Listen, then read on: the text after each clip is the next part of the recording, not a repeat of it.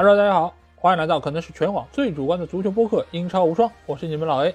本节目由英超无双和喜马拉雅联合制作播出。大家可以通过订阅足球无双，听到我们每一期音频节目推送，还可以看到最独特的足球专栏文章。最主要的是，可以看到加入我们粉丝圈方式，只要搜索“足球无双”或者点击节目详情页就可以找到。期待你们的关注和加入。那英超第二十二轮已经落下了帷幕啊，那在这轮比赛中的一场强强对话中。曼城一比零战胜了切尔西队啊，也是巩固了自己在积分榜上的一个领先优势。而对于曼联队来说，他们在两球领先的一个情况下，被阿斯顿维拉艰难的逼平啊，也是使得他们争四的一个前景也是蒙上了一层阴影。而对于利物浦队来说，尽管是缺少了萨拉赫还有马内这两个大腿，但是他们仍然兵不血刃，三比零战胜了小蜜蜂布伦特福德，也是展现出了不俗的一个竞技状态啊。当然，其他球队一些表现也是有喜有忧啊，尤其是埃弗顿队，他们在输给了金丝雀诺里奇队之后。贝尼特斯被俱乐部解职啊，这个对于喜欢贝大师的球迷来说，也是一个非常令人悲伤的结果。所以这轮比赛的看点还是颇多。那接下去就由我来按照比赛进行的一个先后顺序，来和大家一一盘点这些精彩的对决。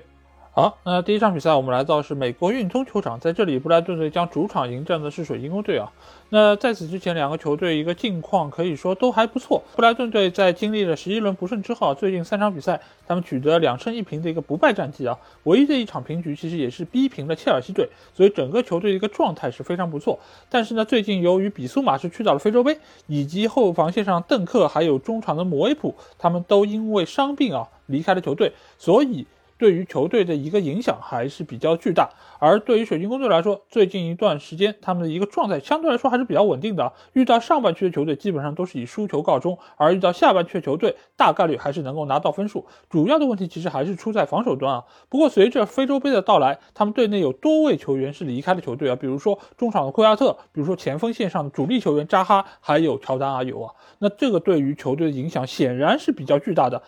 只能更多的依靠原先的替补球员的发挥来保持球队的一个竞争力，而且最近的一场比赛，他们是足总杯战胜了英冠球队米尔沃尔，替补球员奥利赛还有马特塔的表现可以说是可圈可点，展现出了不俗的状态。那我们先来看一下双方的一个首发阵容啊。布莱顿队来说，他们是做出了两个人上变化，分别是派上了格罗斯，还有莫德尔，替下了去到非洲杯的比苏马，还有受伤的摩维普。而对于水晶宫队来说，他们显然做出的人员变化要更多一点。首先，他们是在门将位置派出了巴特兰，替下了瓜伊塔。而在中场方面，则是派出了加拉格尔替下了上轮比赛出战的米利沃耶维奇；而在前锋线上，他们则是派出了奥利萨还有埃泽搭档爱德华，组成了一条新的锋线组合啊！这其实也是他们面对非洲杯球员出走之后所不得不做出的一个调整啊！替下了上轮比赛出战的本特克，还有去到了非洲杯的乔丹阿尤。那比赛一开始。布莱顿队的表现可以说是压制性的，因为其实这整场比赛啊，布莱顿队其实都是占据了压倒性的优势，他们在射门数上是远远领先于水晶宫队。但是我们也知道，布莱顿队这样一个球队，他有一个非常重要的老毛病，那就是得势不得分啊。那这场比赛在上半场，他们其实就获得了多次破门得分的一个良机啊，尤其上半场特罗萨德拿到那脚单刀的机会是最为接近进球啊，因为这个球是库库利亚断到了对方中卫的一个传球。所以使得特罗萨德可以直接面对对方门将，而且周围没有太多对方球员的干扰。但是他的这一次射门被巴特兰神勇的扑出，因为我们知道巴特兰其实在上一场足总杯其实也是作为主力门将而打满了全场，所以他最近一段时间的表现可以说是非常的出色。而且在这场比赛中，他的发挥可以说是水晶宫队能够拿到一分非常关键的一个人物啊！因为就在之后的比赛中，布莱顿队拿到了一个点球机会，这个点球我们可以来看一下，其实是来源于一次角球的机会，因为对方。方的防守队员威尔修斯在禁区内拉倒了布莱顿队球员，所以经过 VAR 裁判提醒之后，主裁判判罚了点球啊。这个球我个人觉得，如果说 VAR 提醒了裁判，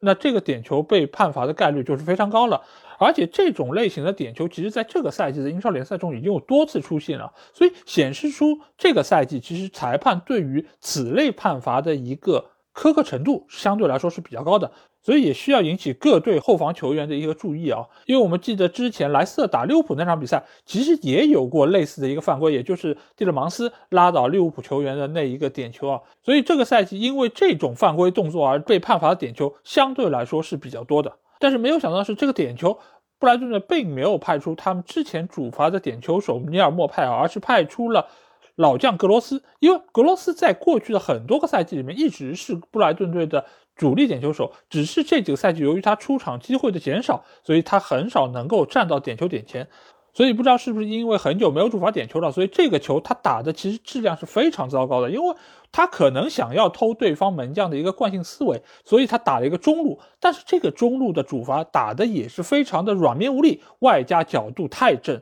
因为一般来说，我们知道，如果点球是要打中路的话，一般会采取大力抽。中上角的这么一个策略啊，但是这个球他打的又是一个中低球，而且速度也非常的慢，所以给巴特兰成功的扑出啊，这个也是体现出巴特兰这场比赛他有非常好的一个状态，而且他的反应也是非常的神速。而就在罚失点球几分钟之后，布莱顿队又迎来了自己的一个进球机会啊，那就是尼尔莫派在禁区之内将球补进了球门啊，这个球其实各方都已经在庆祝了，但是又是经过 VAR 的提醒之后，裁判去看了监视器。最终判罚这个球进球无效，因为这个球其实我觉得判罚也没有太大问题，因为巴特兰在尼尔莫派触球前一刻其实已经是控制住了皮球，而且这个球尼尔莫派他是有一个上抢的动作的，所以这个球他其实是非常明显的干扰到了对方门将扑球。如果这个球尼尔莫派他没有动，他只是站在那边，巴特兰将球扑到他身上而掉落在地。那这个球倒反而有可能会被判进球有效，所以上半场这两个判罚，我个人觉得都没有太大问题，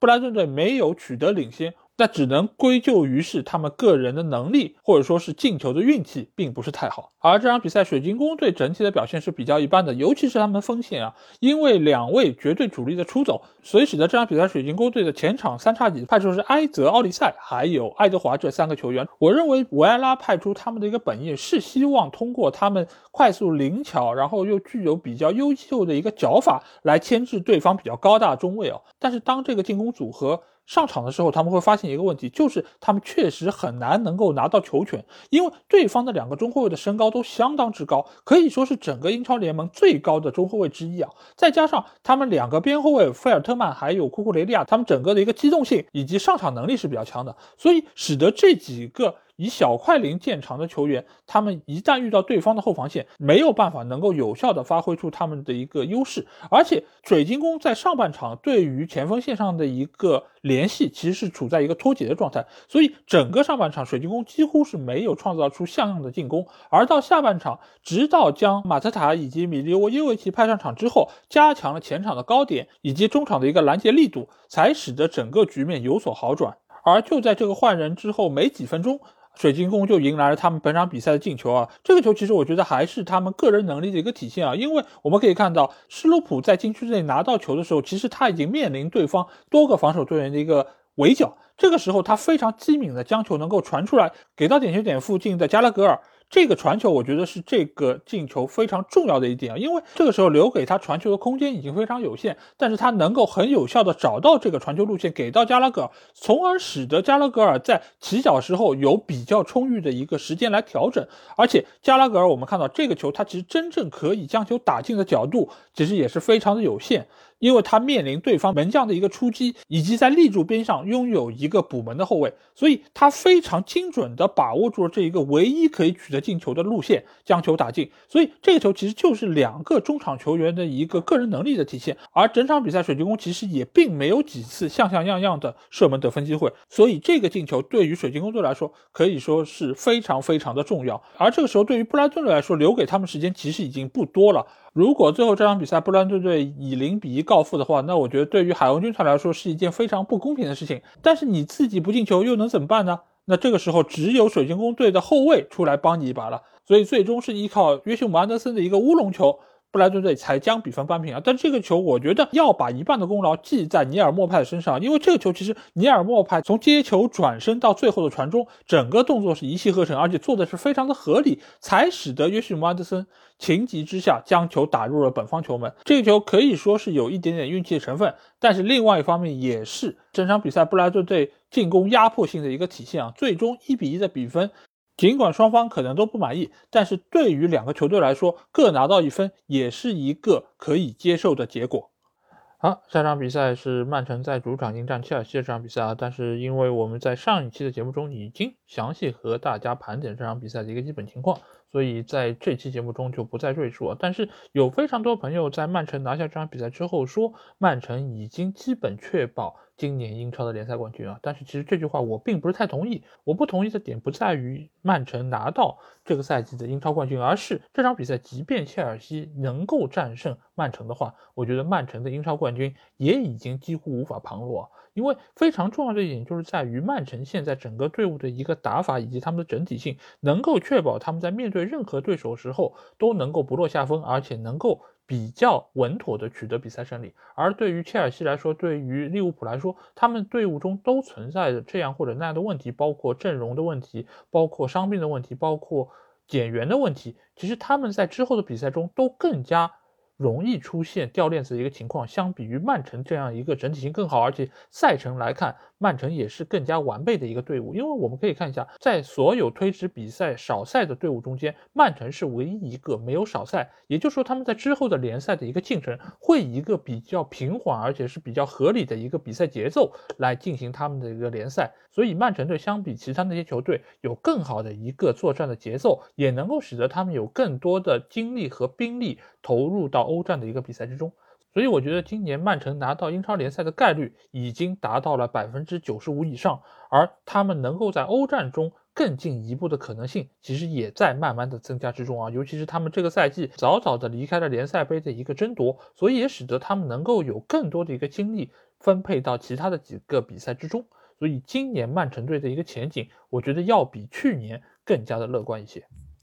好，那下场比赛我们来到是圣詹姆斯公园球场，在这里纽卡将主场迎战是大黄蜂沃特福德。这两个队伍的一个情况，现在可以说是没有最糟，只有更糟啊！因为纽卡自从在战胜了伯恩利，取得赛季首胜之后啊，已经四轮比赛不胜了，而且足总杯他们也是输给了英甲球队剑桥联，所以球队的一个状态可以说是非常的一般啊。不过在冬窗开始之后，他们已经买入了两位强援啊，那就是从马竞引入了后卫特里皮尔，以及从他们的直接竞争对手是伯利队里面挖来的主力前锋克里斯伍德。这两个球员现在对于纽卡的一个阵容的补充其实非常重要的，尤其是在目前主力前锋卡伦威尔逊受伤的一个情况下，伍德的加入可以说是对于球队有非常重要的一个作用。那对于沃特福德来说，他们败人品的一个效应啊还在发酵啊，因为自从他们把索夏打下课之后啊，英超已经六连败，而且足总杯也是一比四刚刚大败于莱斯特城啊，所以整个球队目前来看是看不出任何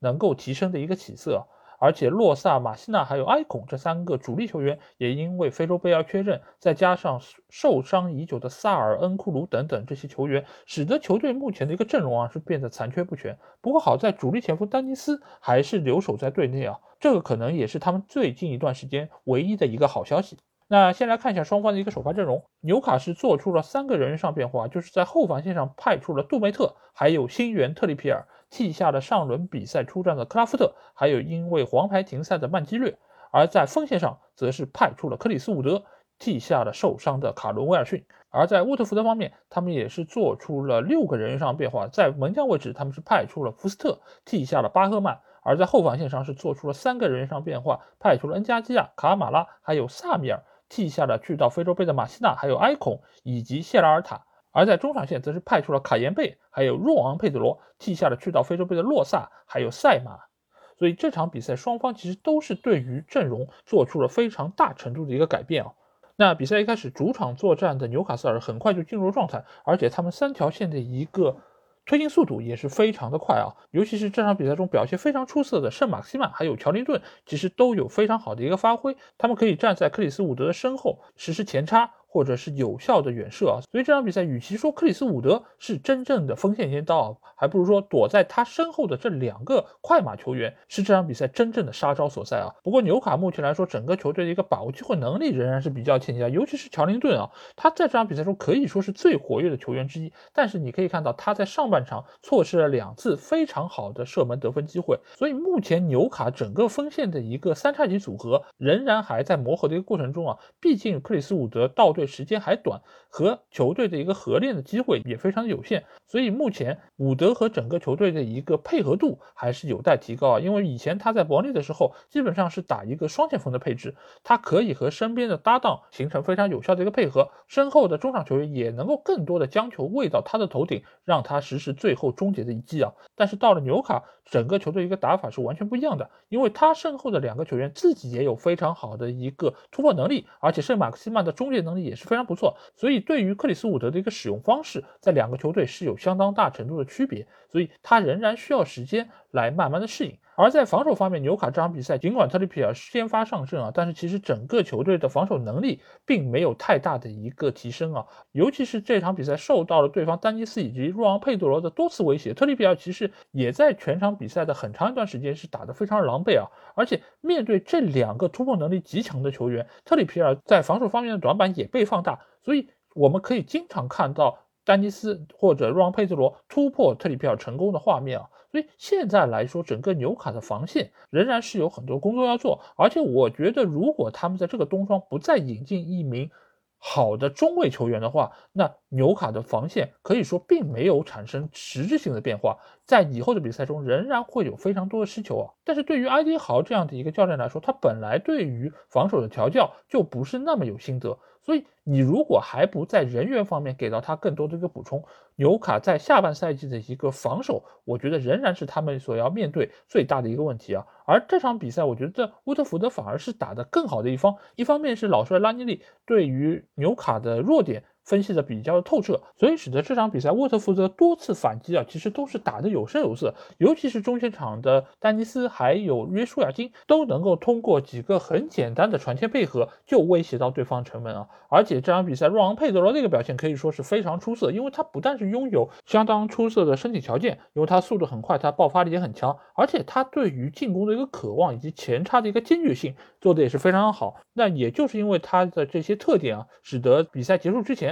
沃特福德终于是将比分扳平啊！他那个前冲的头球也是顶得非常有力，也是给到了纽卡最致命的一击啊！所以这场比赛双方各取一分，是一个比较合理的结果。对于纽卡来说，尽管他们在场面上似乎是占据了更大程度的优势，但是如果我们看一下赛后的数据统计，你就能发现，其实沃特福德。可能是更占据优势的一方，只是纽卡可能在场面上的控球率，或者说是他们创造出来的机会，看上去比较的明显。但是沃特福德其实时时刻刻暗藏杀招啊，所以对于目前这两个球队来说，他们的防守显然是更大问题的所在。但是目前来说，似乎看上去纽卡所存在问题是更加明显一点，而且他们对于创造出来机会的一个把握能力也仍然是比较的糟糕。但是我相信，随着克里斯伍德能够慢慢融入球队，他这样一个高中锋的存在，对于整个球队开展他们的进攻体系来说，还是非常有帮助的。而且阿迪豪对于整个进攻的一个调教，也还是有自己的一套心得体会。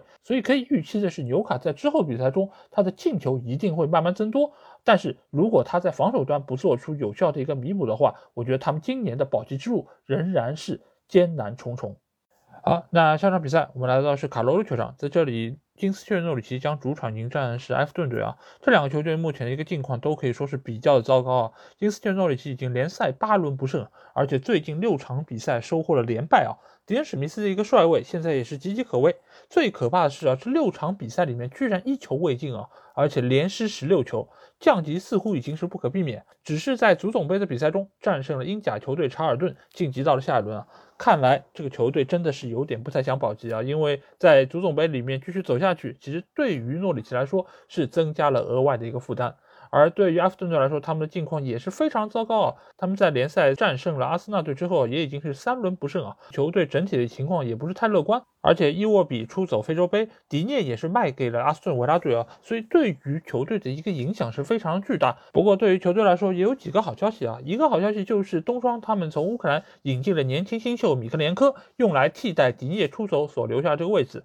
而且。队内的小将戈登最近一段时间的状态也是非常的优异啊，再加上汤森以及理查里森都几乎从伤病中恢复，所以他们几个球员的一个表现将直接决定埃弗顿在未来一段时间里面的成绩啊。那我们先来看一下双方的首发阵容，诺里奇方面他们是做出两个人上变化，是派出了索伦森还有萨金特的组合，替下了上轮比赛出战的麦克林还有普瓦赫塔。而在埃弗顿队来说，则是做出了三个人上变化：新援米克连科首发出战，替下了上轮比赛出场的霍尔盖特；而中场则是派出了安德烈戈麦斯替下了肯尼；而前锋线上，隆东首发出战，替下了上场比赛出场的阿兰。那这场比赛一开始，其实埃弗顿是进入状态更早的一方，他们很快就在对方禁区里面创造出了机会，但是迈克尔基恩的一次手上的动作。使得这次进攻无功而返。这个动作其实也是印证了这场比赛迈克尔基恩他的一个糟糕的状态啊。因为就在十分钟之后，萨金特边路的一次传中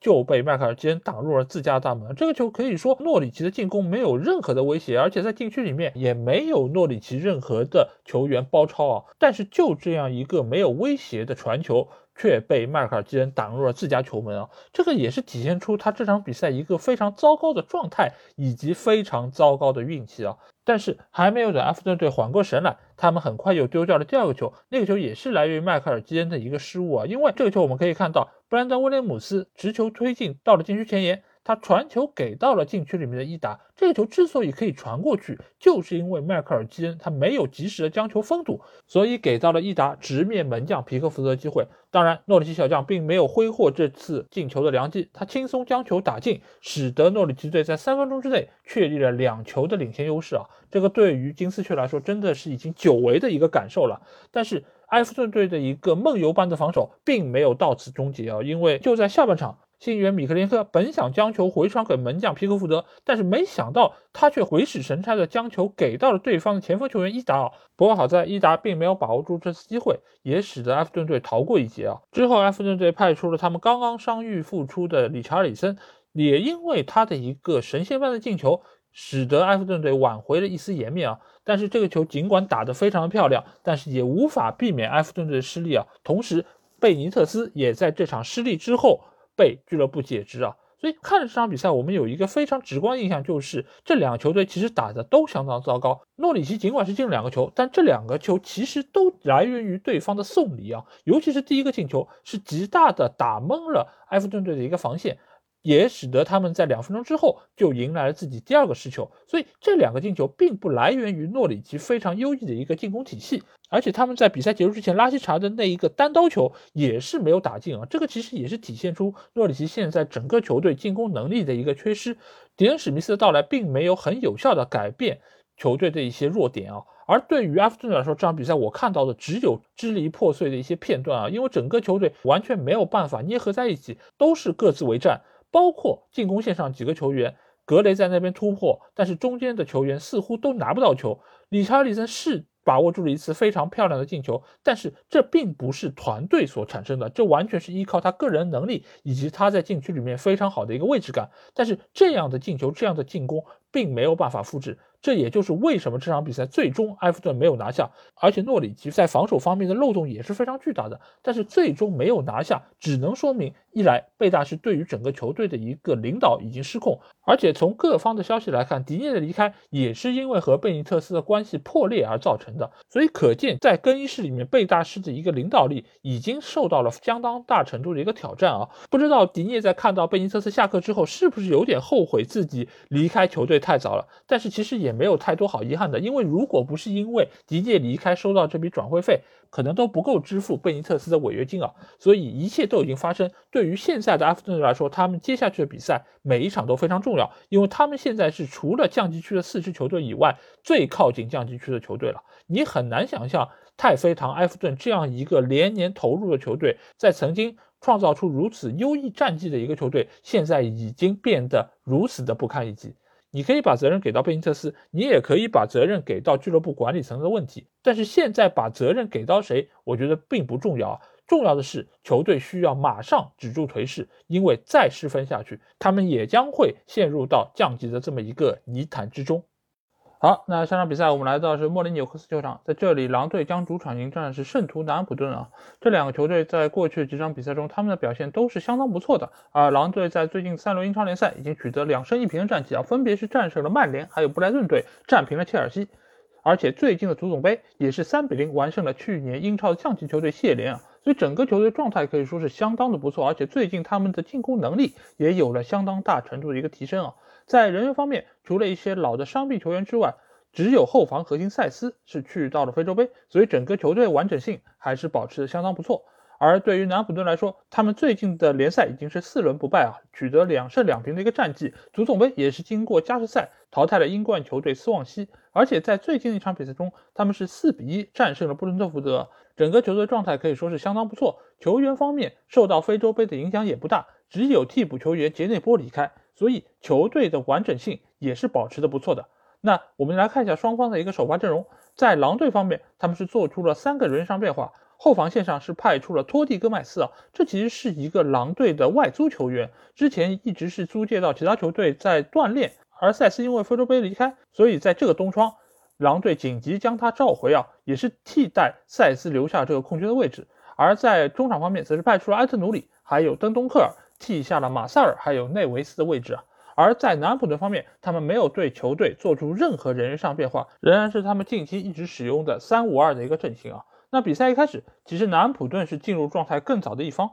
上半场第三分钟，他们就依靠一次角球的配合，在禁区之内是引起了一个乱战啊。不过贝德纳雷克的射门被反应神速的若泽萨躺在地上将球摘下，所以这场比赛若泽萨的一个状态看得出来是非常的不错，因为他在上半场还有一次晃过对方前锋的一个。即兴的动作，这个其实在很多的拉美裔的门将中其实非常常见的。这个一方面是说明他们的脚法非常的优异，另外一方面也说明他们处理球相对来说是比较随性的。这个当然也是有非常大程度的一个风险啊，因为这种球一旦被对方的球员断下，其实就是一个空门，就是一个失球。所以这种球一般来说你也只能偶尔为之。如果你长此以往，对方了解你这样一个处理球的状态的话，那其实失球是迟早事情。所以我们也会看到有非常多这种拉美裔的门将最后会酿出这种低级的失误啊。就比如说我们最熟知的伊基塔在门前黄米拉大叔那一幕，其实就成为了日后大家的一个笑柄啊。不过好在在这个球上运气还是站在了洛泽萨这一边啊。但是，就当大家觉得南安普顿的攻势渐起，他们将取得进球的时候，裁判却参与到了比赛之中，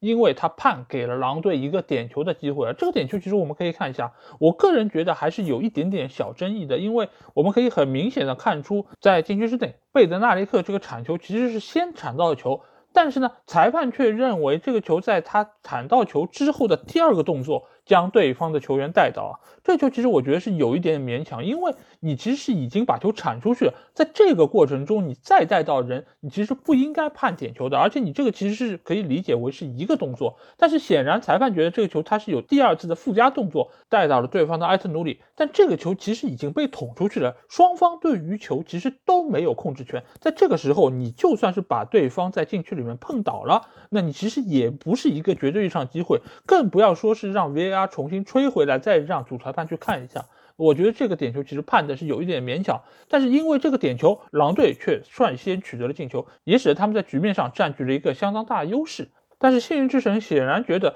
只给狼队一个球还不够，所以他们又给了他们第二次机会，那就是狼队取得的第二个进球。这个球其实我们也可以看到，就是具有非常大的一个运气成分。因为那一个头球的攻门是高高越过了门将的头顶之后弹到了门柱上，而整个禁区之内南普顿球员多达五人，而对方的球员只有考迪一个人冲在了最前方，而这个球恰巧不巧从门柱上弹回来之后，就是来到了考迪的面前，考迪非常轻松的将球顶入空门，为狼队取得了两球的领先优势啊！这个球真的是一个非常倒霉的结果啊！南普顿整个球队都显得哑口无言啊！但是这个球也有朋友会说。那谁让你没有跑到该跑的位置上呢？你五个球员是在那边，但是你没有一个球员是跑在第一点上，你没有人可以拦在考迪的身前，所以整个防守方面还是有一定的问题。当然，从结果上来说可以这么认为，但是你已经在禁区里面布防了这么多球员，而且这些球员他们所站的位置并没有明显的一个缺陷，在这个时候只能说是门柱弹回来这个位置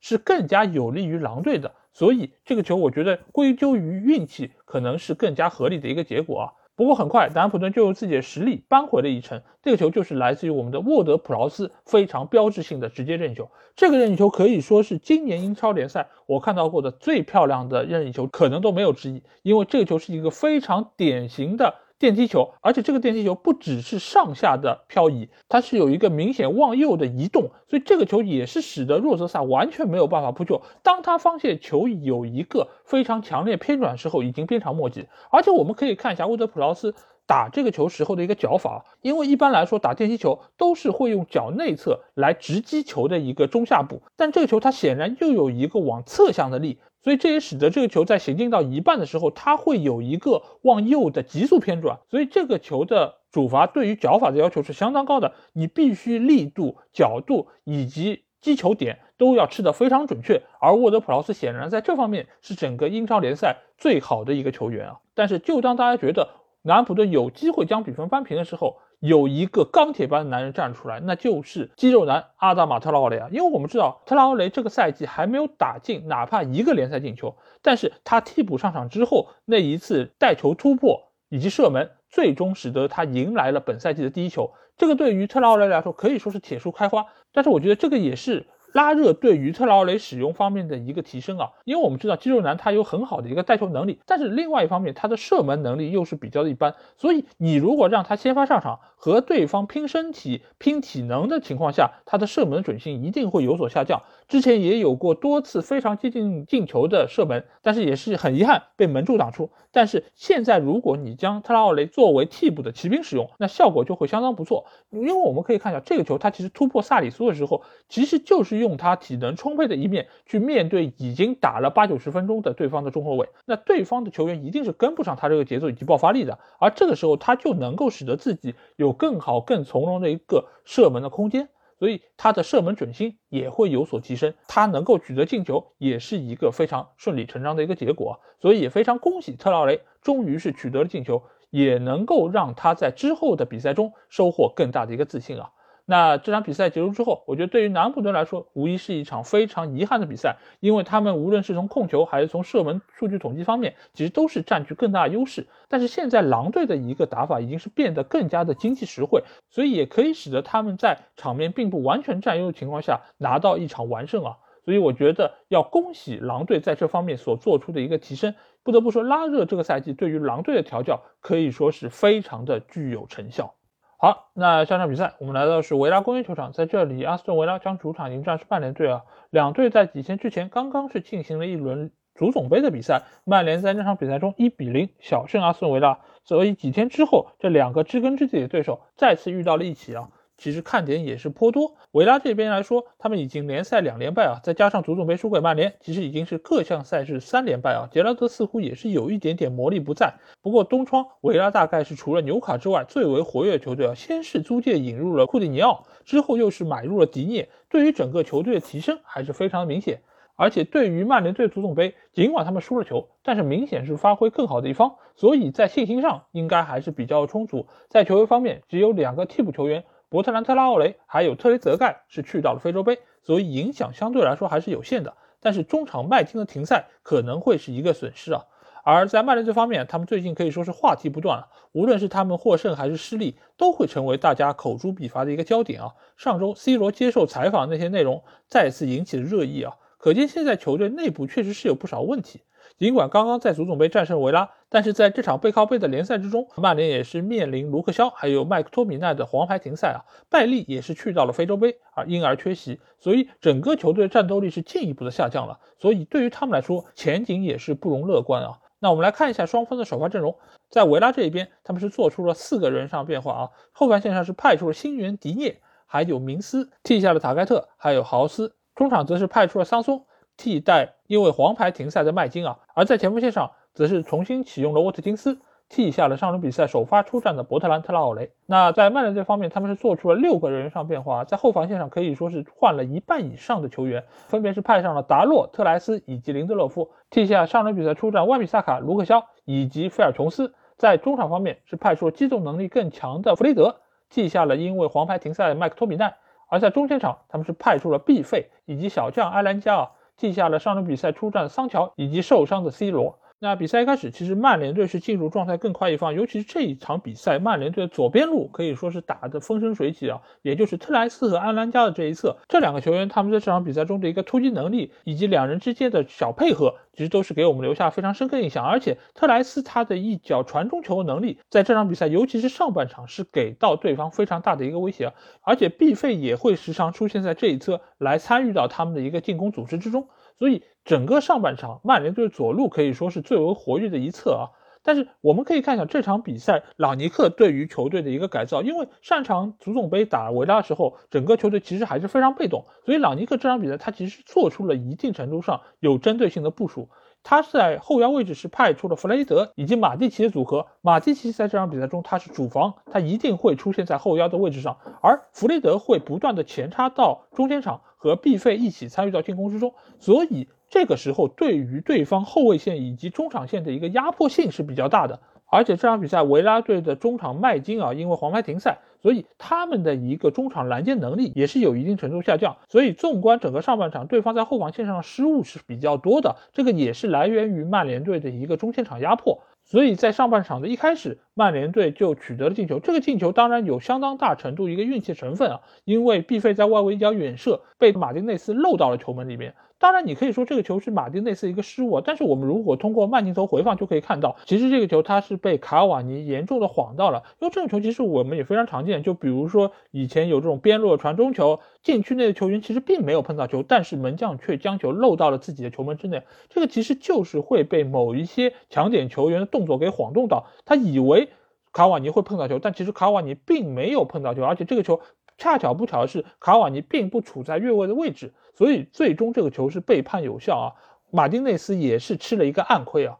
但是在上半场之后的一段比赛之中，我们可以发现曼联队在这场比赛的进攻线可以说是非常出色，无论是左边路的阿兰加，还是右边路的青木，其实都是发挥的非常不错，而且他们非常多的射门真的是非常接近进球的，包括青木在上半场有多次的远射，以及在禁区里面面对。马丁内斯那脚射门，但是由于距离过近，被门将神勇的扑出。而包括阿兰加，他其实也有过头球的攻门，包括下半场阿兰加也有过在禁区内的一个抢点射门，都是离进球差之毫厘啊。当然，也有些小伙伴在赛后说啊，青木这场比赛他又是一如既往的毒啊，就是他从来也不会抬头看其他的球员，就是他心里压根儿就没有传球这样的一个想法。我觉得这个事情要这么来说，一方面，这个是俱乐部给予青木的一个优待，这就如同在十几年前给予 C 罗的优待是一样的，就是你可以有无限的开火权，因为我们看重你的一个把握机会能力。但是结果方面来说，青木确实没有很好的回报俱乐部给他这个信任。但是我们也可以看到一点，就是青木这场比赛他的非常多次的射门，其实真的就离进球差之毫厘啊！这个球如果再能够进去一点，能够打进一个进球，我相信。这些声音就会被杜绝，但是结果不好，并不代表这个选择是错的。我也并不觉得青木不配拿到这么多的一个射门机会，因为一方面来说，整个球队里面持球推进这一方面，青木是现在最好的一个球员。他有速度，他有爆发力，他有相当不错的人球结合能力，只是他在射门最后这一下似乎还没有找到自己的一个状态以及。一个节奏，这个其实对于曼联球迷来说是如此的熟悉，因为在 C 罗刚来曼联的那几年，他的射门也是非常离谱，而且非常多的射门甚至连门都找不到，直接就是偏出了边线。但是之后的 C 罗，我们可以看到他是一个进球机器，他能够非常好的找到进球感觉。当然，这个肯定不是平白得来的，他也需要有相当大程度的一个训练，以及相当大程度的一个实战来磨练自己的一个信心，以及对于射门的一个脚感啊。这方面来说，我觉得青木是非常有天赋的，而且他在之前的比赛中也表现出了他有相当强的一个能力，所以俱乐部选择给他时间，选择给他更多机会来挥霍，某种程度上也是寄希望于他之后能够有所提升。所以我觉得不应该通过一场比赛得失来给他盖棺定论啊，因为青木作为曼联的一个青训球员。而且是天分如此之高，可以比肩芒特，甚至于福登的一个年轻球员，我觉得应该要给他更多的时间。因为福登刚到曼城的时候，他也有打得不好的时候，他也有犯错的时候，但是瓜迪奥拉仍然是选择信任他。现在来看呢，福登打的是如此的风生水起，他能够在各个角度自信的射门，我觉得青木也应该可以享受这样的待遇。当然，我相信青木也一定会用他的能力来回应俱乐部给他的信任。那到了下半场，维拉队的进攻其实是有了非常大程度的一个起色。这一方面是因为中场马蒂奇的体能出现了下降，因为我们其实可以看到，在上半场其实对方就有一次角球配合中的头球攻门，马蒂奇在盯防上面就出现了一件问题。这一方面是因为弗雷德的不断前插给到了马蒂奇更多的防守的任务，另外方面也说明马蒂奇在目前一个年龄状态下，他体能其实是没有办法支撑九十分钟的。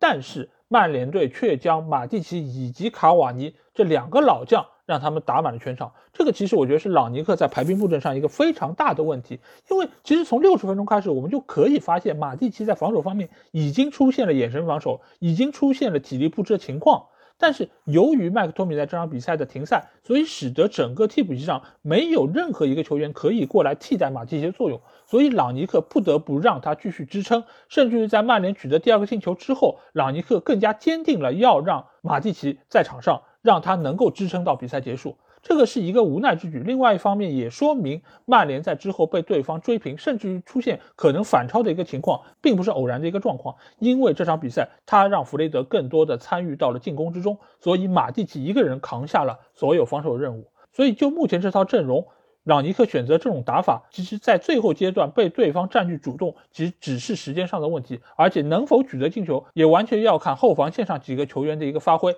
但是现实告诉我们。这场比赛，维拉队在库蒂尼奥上场之后，整个球队的一个进攻马上得到了提升。因为库蒂尼奥首先他在体能方面是比较充沛的，而且他的几次传球以及跑位啊，可以说是非常非常的合理，所以也是能够有效打击到曼联队的一个后防线。而且这场比赛，维拉队的小将雅各布拉姆齐的表现也是给我留下非常深刻的印象。因为雅各布拉姆齐作为维拉的青训，在之前的比赛中其实已经有过一定程度的出场，而且他每次上场比赛都可以给人留下很深刻的印象，因为他的跑动很灵动，而且他的射门脚感也是非常不错啊。我们可以很清楚的记得他的一个处。子球就是打阿森纳那场比赛，他的外围一脚远射，就是直挂死角。尽管这个球只是挽回颜面的一个进球，但是当时他的一个射门感觉已经是给我留下很深刻印象。而这场比赛，他和库蒂尼奥之间配合可以说是无缝连接。库蒂尼奥上场之后就传球给到了雅各布拉姆齐，他在禁区之内非常好的把握住了这次机会啊。当然，这个球另外一方面也是源于对方中后卫明斯的一个后场突破。这个带球其实非常的关键，因为他突破了曼联队的几个球员之后，使得马蒂奇不得不上抢，而这个时候，明斯非常适时的将球分给了其他球员，所以整个这几个动作就已经打乱了曼联队整个防守的一个布局啊，也给到最后雅各布拉姆齐进球创造了非常好的一个机会。当然，在比赛第八十分钟，维拉队又取得了他们第二个进球。这个进球其实也可以看出，马蒂奇这个时候的体能已经是耗尽了，因为他在封堵对方雅各布拉姆齐传中的时候，明显是慢了一拍。尽管他拥有非常长的一个双腿啊，但是在封堵这个球的时候，他仍然是短了一寸，所以让这个传中可以非常顺畅的通过马蒂奇，甚至于通过后上的瓦拉内给到了库蒂尼奥。当然，库蒂尼奥不会错失这样的机会，替维拉队将比分扳平啊。所以这两个球可以非常明显的看出，朗尼克在整个排名布阵上所做出选择之后所带来一个必然的后果，那就是球员体能的下降，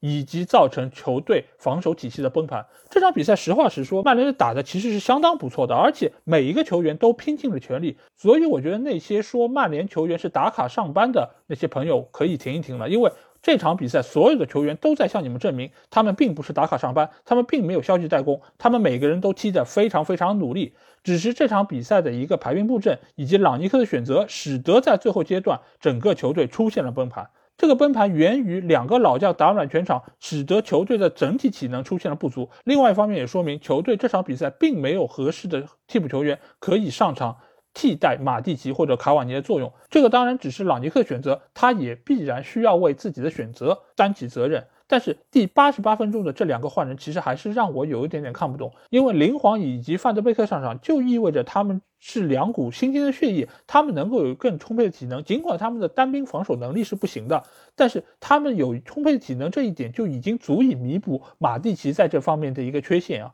而且。林皇又是非常具有反击突破能力的一个球员，他在速度方面其实也不会比卡瓦尼更差，所以你与其八十八分钟换上来也不会产生任何的效果，还不如早一点点把他们派上去，靠他们的拼劲，靠他们的充足体能，让他们用不懈的奔跑来弥补他们在防守方面的问题，我觉得可能还能够比现在结果略微好一点。但是这场比赛双方以一个二比二的结果收场。我觉得从结果上来说是一个合理的结果，但是从整个情感上来说，我还是很难接受这样的一个情况啊！因为最让人难受的一个情形就是，你觉得每个球员打的都很好，都拼尽了全力，最后却没有获得比赛胜利，因为这个恰恰说明这是体系的问题，恰恰说明这是教练在排兵布阵上所存在的问题。所以这场比赛我觉得无关乎 C 罗是不是上，因为 C 罗如果上场，其实他所要面临的局面和卡瓦尼是一样的，那就是他没有办法支撑九十分钟。所以目前朗尼克对于这些老将或者说对于某些球员的执念，才是限制球员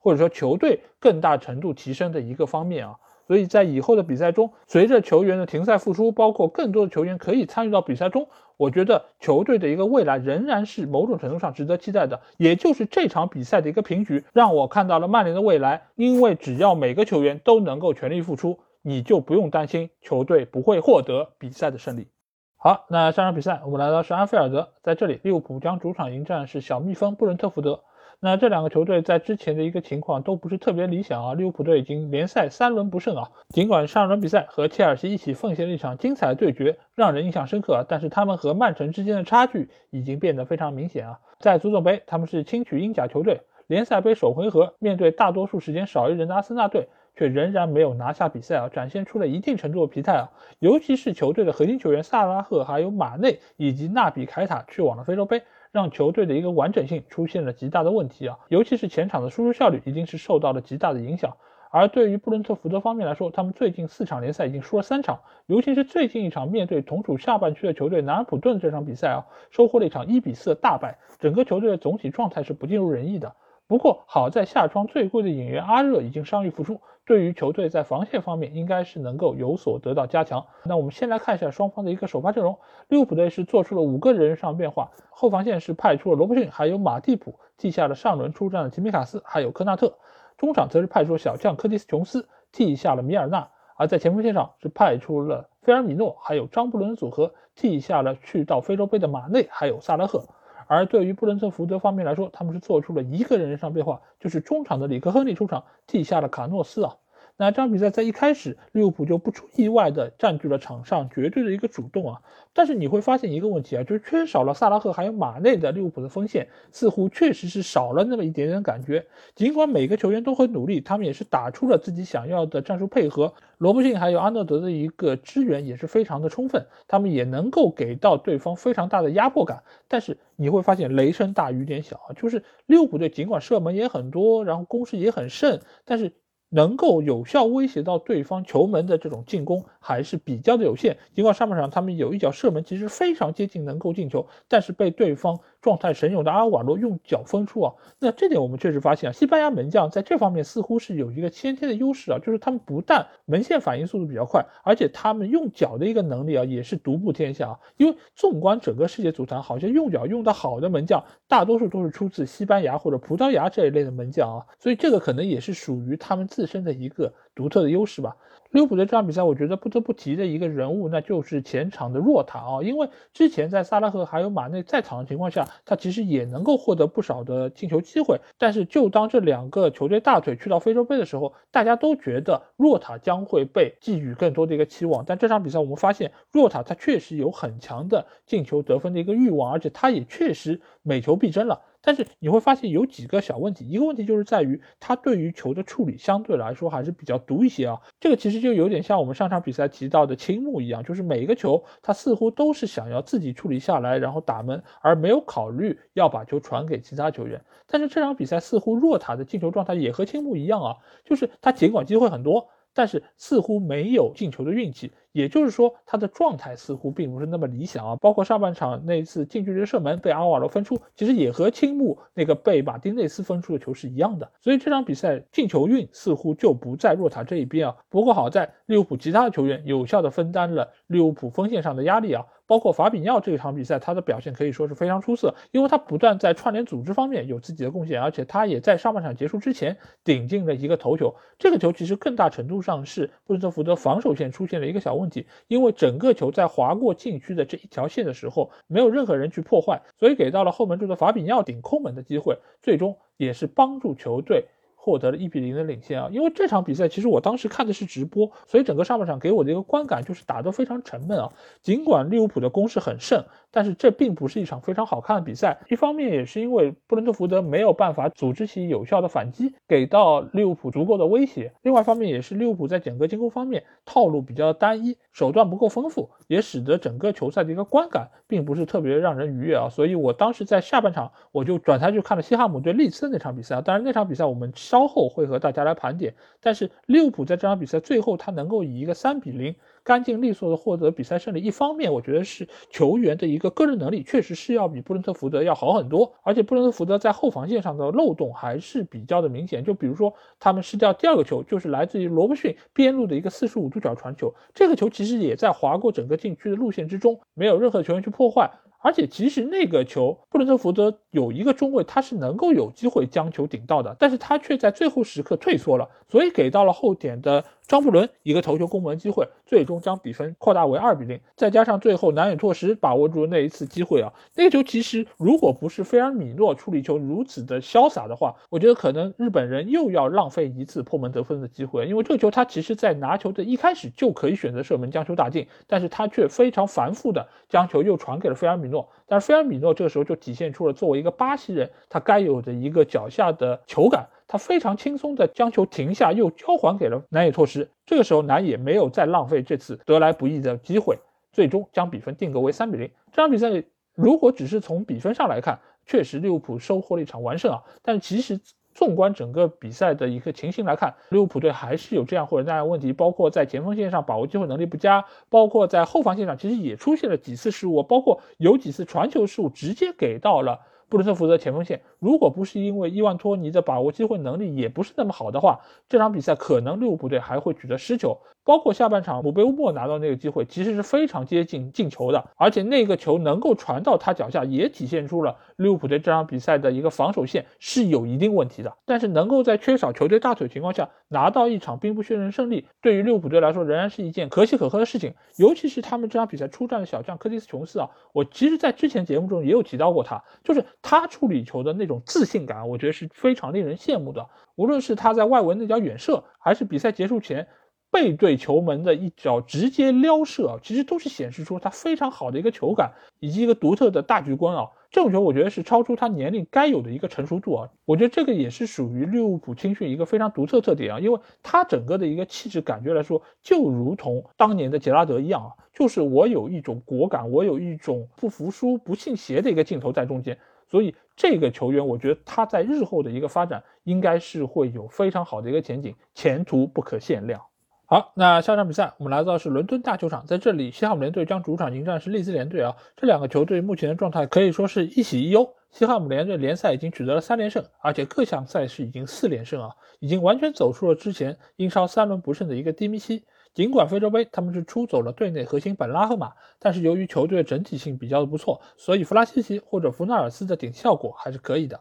利兹联队方面，他们英超在经历了四轮不胜之后啊，终于上一场比赛他们是三比一战胜了伯恩利队。终于终结了这一尴尬的历史。不过紧接着在足总杯，他们又零比二脆败给了这场比赛要面对西汉姆联队。所以此役在同一球场再赛一场啊，他们一个情况也是不容乐观。而且后场的迭戈·略伦特和前锋罗伯茨这场比赛都将因为累积黄牌而停赛，加上格尔哈特以及卡尔文·菲利普斯等等一连串的伤病名单啊，这场比赛估计又是一场艰苦的斗争啊。那我们来看一下双方的一个首发阵容，西汉姆联队没有对于他们的阵容做出任何的变化，这个其实也是符合莫耶斯。一贯以来的一个套路，那就是轻易不换人。那对于利兹联队来说，他们是做出两个人员上的变化，后防线上派出了斯特鲁伊克，替下了停赛的迭戈·瑞恩特；而在前锋线上，则是派出了丹尼尔·詹姆斯，替下了停赛的罗伯茨啊。这两个也是因为。停赛而不得不做出更换，因为目前来说，利兹联队的伤病名单真的是非常长，而且这场比赛他们结束之后啊，又有新的伤员增加啊，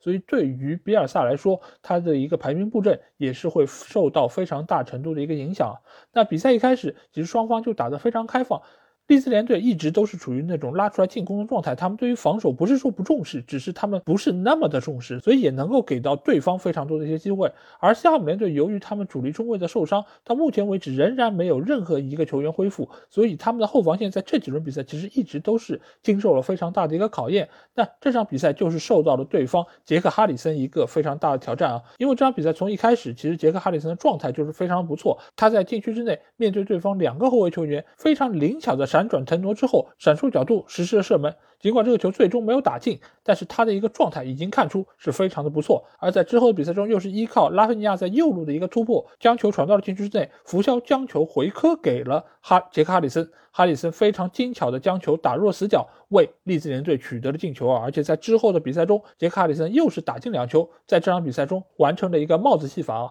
所以可以说。哈里森是这场比赛利兹联能够最终获胜非常重要的一个关键人物，但是我个人觉得这场比赛利兹联获胜的一个关键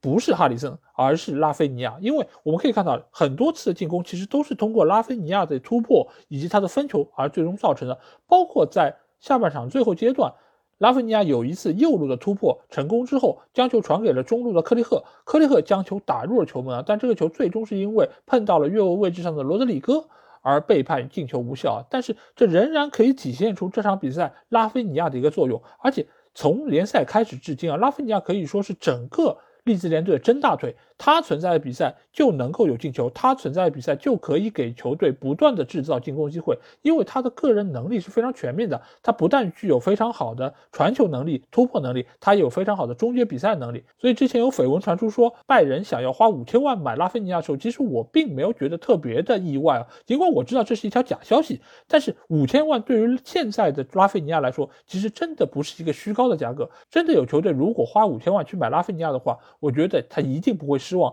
因为拉菲尼亚这样的一个类型，他其实去到任何的球队，去到任何体系，其实都能够发挥出他非常重要的一个作用啊。那这场比赛其实就是一个非常好的证明。而这场比赛，西汉姆联队的进球则是来源于两个小个子球员，一个是鲍文的头球，另外一个是弗纳尔斯在禁区里面抢射。这两个球其实也是体现了目前西汉姆联队进攻的一个套路啊。当然，中间也有一些小变化，就比如以前我们知道西汉姆联队的定位球是非常厉害，因为他们队内有非常多高个子球员，包括以前的两个中后卫。包括还有索切克，包括还有安东尼奥，但这场比赛我们可以看到，鲍文在定位球中抢头球的一个作用被发挥到了极致，不但是顶进了一个球，而且他在之后比赛中也有一次头球是将将高出了横梁啊，所以所以现在西汉姆联队对于定位球的一个变化就是让更多的个子不是那么高的球员参与其中，因为一方面来说，高个子球员更容易被对方的后卫来盯防，而这些矮个球员可能某种程度上倒是成了一个防守的盲区。所以这场比赛，鲍文的一个灵动性以及他一个抢点能力，就发挥了自己非常独特的一个特色啊。而下半场，福纳尔斯那个进球，则是西汉姆联队进攻的另外一个方式，那就是通过安东尼奥这样一个中锋球员来做庄，将球分给边路的小个球员。这个其实也是这个赛季西汉姆联队传统进攻套路中的一环啊，那就是依靠安东尼奥的身体条件将球控下来，然后分出去，而不是让安东尼奥自己本身。来实施射门，所以这点来说，其实是能够非常有效的牵制对方后卫的一个兵力啊，而且他身后的这几个小个球员的一个机动性也是非常好，不管是兰奇尼、弗纳尔斯还是鲍文。包括出走非洲杯的本拉赫马，其实都是有非常好的一个移动能力，所以这场比赛弗纳尔斯这个进球也是此类进攻套路一个非常好的例证啊。但是这场比赛最终西汉姆联队还是二比三输掉了比赛，非常重要的一个原因还是在于后防线失了太多的球，这个我觉得和索切克的缺阵其实是有非常大的一个关系啊，因为他们的双后腰组合赖斯也好，索切克也好，其实都有非常强的一个拦截能力以及非常好的串联进攻能力，所以索切克的缺阵啊，对于整个球队的一个影响是。非常巨大的，甚至于某种程度上是要比本拉赫马缺阵更加重要。因为索切克一旦不在，整个防守的压力就给到了赖斯一个人。所以我们也可以看到，这场比赛赖斯他的一个前插辅助进攻的能力其实是被削弱的，因为他需要更大程度上站在后腰这个位置上来协防。而索切克的缺阵显然就是把中场拦截能力不足的问题给放大了，而且他也没有办法让自己在禁区里面抢头球的能力得到发挥。显然，弗拉西奇在这方面和索切克还是有非常大程度的一个区别啊。所以这场比赛，西汉姆联队失三个球，我觉得一方面是因为利兹联队进攻状态非常优异，但是某种程度上也是来源于西汉姆联队自身在防守方面的一些缺陷啊。所以这场比赛最终利兹联能够获得比赛胜利，让自己在保级赛的路上能够有一丝喘息的机会，我觉得本身也是一个非常不错的结果。但是对于西汉姆联队来说，他们在未来争夺前四的一个前景。似乎就被蒙上了一层阴影啊！尽管他们这个赛季的表现已经是超过了大多数球迷的一个预期，但是他们的板凳深度以及面对关键战役的一个决心，我觉得经验上面还是有所欠缺。所以我觉得西汉姆联队争四的一个前景并不是特别的乐观。那这轮比赛一共是进行了八场比赛，而伯利对莱斯特还有北伦敦德比的这两场关键战役都因为疫情的原因而推迟啊，所以这方面其实也是非常可惜。尤其是北伦敦德比啊，其实是这一轮我最看重以及最期待的一场比赛。但是没有办法能够看到孔蒂和阿特塔的直接对决，也是让我有些失望啊。不过好饭不怕晚，我觉得这场比赛推迟其实对于双方在体能上面的一个储备，也是一个比较好的消息，也能够使得双方带给我们一场更高质量的比赛啊。所以这么看来，可能也未见得是一件坏事吧。好，那这期节目基本上就是这样。如果你听了我的节目，有什么话想对我说，可以在我们的评论区留言。如果想要和我直接交流，也可以来加我们的群，只要在微信里面搜索“足球双”或者点击节目详情页就可以找到。期待你们的关注和加入。那这期节目就到这里，我们下一期的英超精华节目再见吧，大家拜拜。